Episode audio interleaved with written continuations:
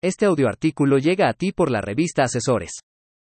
Emprender con valores. Por Alejandro Ruiz Robles. Emprender en materia económica en México es cada vez más complicado, ya sea por la regulación interna existente o lo convenido en acuerdos comerciales con otros países, la competencia entre empresas de productos y o servicios que se presenta en un mundo globalizado o bien, las preferencias dinámicas de los clientes o consumidores finales, entre otras razones.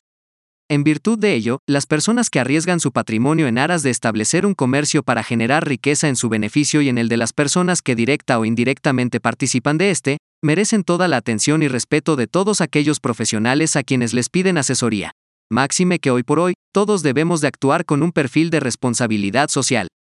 Sin duda que una de las grandes virtudes que debe tener el asesor jurídico y en especial el corredor público, es saber escuchar con atención a los clientes y orientarlos para el desarrollo de sus proyectos, la creación de las figuras jurídicas acorde a sus metas, la consolidación de los negocios ya existentes, la cuantificación de todo o parte de sus bienes o derechos, la conciliación de intereses en caso de desavenencias y, desde luego, la menor afectación a los patrimonios participantes en caso de que el centro generador de riqueza desaparezca.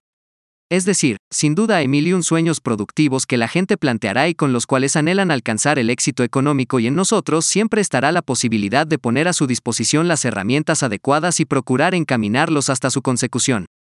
El respeto a la voluntad de los clientes es sumamente importante, por ello, es básico entender que la toma de decisiones depende única y exclusivamente de ellos y nuestro compromiso será dotarles de los mayores elementos jurídicos para actuar acorde con la ley. Estamos conscientes de nuestra tarea, toda vez que sabemos de la trascendencia económica y social, principalmente, que tienen las empresas en nuestra sociedad. En ese sentido, si bien es cierto que como corredores públicos tenemos un privilegio ganado ante la autoridad por nuestro conocimiento, experiencia y sentido jurídico, el hecho de servir a la gente que requiere nuestros servicios es un honor.